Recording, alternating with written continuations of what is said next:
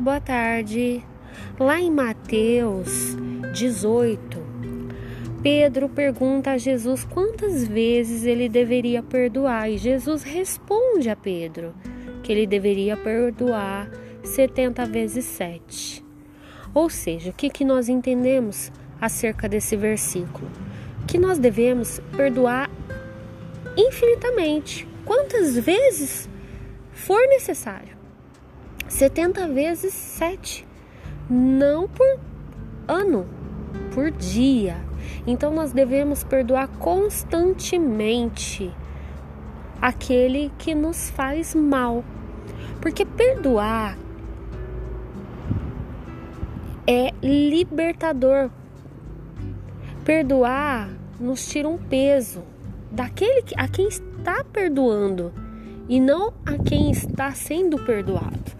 Então perdoe, mesmo que alguém tenha é, falado mal, que tenha praticado alguma intriga a seu respeito, que tenha gerado fofocas, é, que tenha te roubado, que tenha é, feito qualquer coisa, traído, sendo desleal, enfim, não importa a circunstância, o importante é você liberar o perdão. O perdão é libertador né? Então, tire esse peso de você, perdoe, todas as vezes que se for fazer necessário, perdoe. Porque amar a quem amamos é muito fácil. Mas amar aquele que nos faz mal, esse é o nosso grande desafio. É aí que está a chave. Então perdoa, perdoa aquele que te ofende, perdoa aquele um que fala mal por você pelas costas, perdoa aquele que te prejudica no trabalho, perdoa aquele que te inveja, aquele que te aborrece, que implica com você, que te traiu. Mas perdoa ok? Que Deus te abençoe com essa palavra e que você possa sim, não apenas escutar, mas praticar a palavra de Deus. Um grande abraço, Deus te abençoe abundantemente.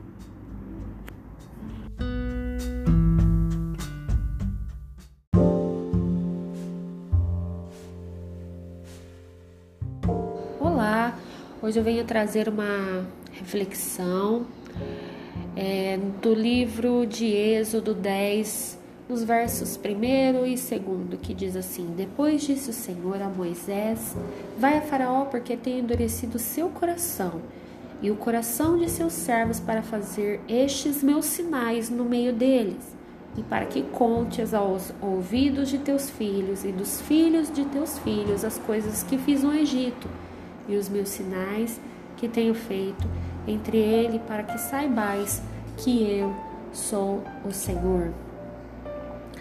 É, bom, o faraó ele estava com seu coração endurecido, ele não queria deixar o povo hebreu é, sair do deserto, né, para servir, para orar a Deus, para buscar a face do Deus, né? E, e por conta disso, ele enviou as dez pragas, né? Foram cinco meses que todas essas pragas, né, nesse período de cinco meses, essas cinco pragas foram vindo sobre o Egito. E Deus ele separou o povo hebreu, né, dos egípcios. Então, é, a praga ela atingia somente aqueles que estavam assim como o faraó com seu coração endurecido, né? Então a, as pragas elas não não ia não atingiam diretamente, né? Porque ao contrário do que muitos pensam, né? É, o motivo de Deus ter permitido, né, que essas pragas viessem é que ele veio por causa da desobediência, da teimosia. É... Ele não foi um castigo de Deus, né? Mas uma forma que Deus mostrou as consequências da nossa própria conduta, né? É, principalmente no caso do faraó como um líder, né, de um povo que foi a pessoa que diretamente foi mais atingido por causa, né, que sendo a última praga a morte do, do filho, né, primogênito e que seria o seu sucessor do trono. E aí então que o, faraó ele realmente percebeu né, que ele precisaria mudar. Né? Ele precisou passar por cada praga até finalmente chegar né, a, a morte dos primogênitos, para que ele pudesse vir né, a, a mudar. Né? E ainda assim depois de ter dado a liberdade, dado a permissão para que os egípcios partissem, ele ainda veio se arrepender e depois mandou toda a sua tropa, né, ir atrás do povo hebreu, que aí conta a passagem do, do mar e que o mar se abriu diante da multidão dos hebreus e que ele permaneceu aberto até que o último hebreu passasse. Após a passagem do último hebreu, aí ele se fechou, né? Quando a, a, a tropa, o exército egípcio começou a querer atravessar para né, né poder alcançar o povo hebreu e, e ali aconteceu uma guerra, o mar se fechou, né? Então, o que, que eu quero dizer com tudo isso, né? Hoje nós estamos vivendo um momento difícil por conta do coronavírus, né? E não tem sido fácil para ninguém, né? É, não que o, o, o, povo cristão ele não pode se atingir, né? É uma doença que ele né, tá aí e pode acometer qualquer pessoa. Mas é, tudo vem como permissão de Deus. Tudo vem como permissão de Deus, né? E vem para nos ensinar alguma coisa, né? E, e por conta do, do coronavírus, né? Muitos têm ficado apreensivos, com medo, né? Deixando de congregar, deixando de de buscar Deus, né? Por medo de se contaminar.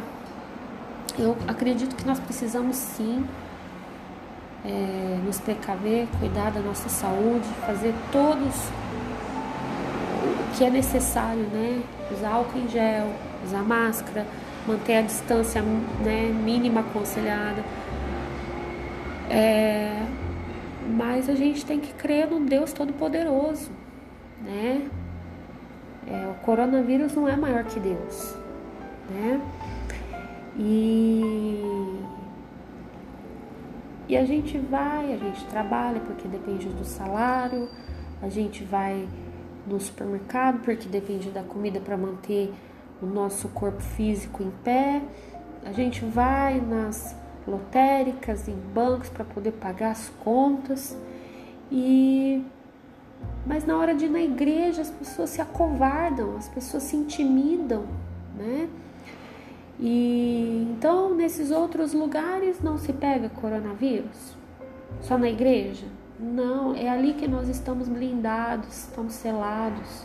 Né? Nós precisamos confiar né, no Senhor. Nós não temos controle é, sobre nada que vai acontecer. Nós vivemos o hoje. O amanhã a Deus pertence, né? E, e Deus sabe a hora de cada um, né? Então nós não precisamos ficar apreensivos com o futuro, nós temos que descansar no Senhor, confiar que Ele fará coisas muito maiores e melhores para nós e que se a morte vier é, para algum cristão, é porque era chegar na hora e a gente não tem é, que entender tudo, né? A gente tem que obedecer a palavra, a gente tem que se posicionar diante do reino de Deus, falar assim: não, eu me alisto a esse exército que luta contra toda, né, todo principado, todo, toda potestade, todo mal que vier contra mim, contra minha família, e, e não desanimar. Né? O cristão ele precisa viver pela fé e não pela vista, né? É, é importante nós confiarmos que Deus sabe de todas as coisas. Ele é um Deus que, que cura, que, que age, né? que transforma pessoas, que traz novidade de vida, que traz libertação. Então nós precisamos confiar que Deus ele ele sabe de todas as coisas, né? Então, nós precisamos fazer a vontade do Senhor, obedecer a palavra, nos colocar diante do Senhor, né? Porque a obediência ela gera bênçãos, né? E é isso. Não vamos nos intimidar diante das dificuldades, da crise, das doenças, porque tempos difíceis viveremos. E aqui nós estamos passando por um tempo de vestibular, né? Para ver quem realmente será aprovado e para entrar, né, para o reino de Deus. Porque a nossa casa não é essa, que nós estamos de passagem. Deus tem um lugar preparado, né? Que não haverá doenças, não haverá lágrimas, não haverá sofrimento, não haverá fome. E é um lugar maravilhoso onde só haverá alegria. Em nome de Jesus, se você crê, diga um amém aí bem alto, glorifica ao Senhor, porque vale a pena crer e confiar nesse Deus que tudo pode, né? Como diz aquele famoso versículo tudo posso naquele que me fortalece. E é Deus quem tem me fortalecido e é Deus que vai fortalecer você. Um grande abraço.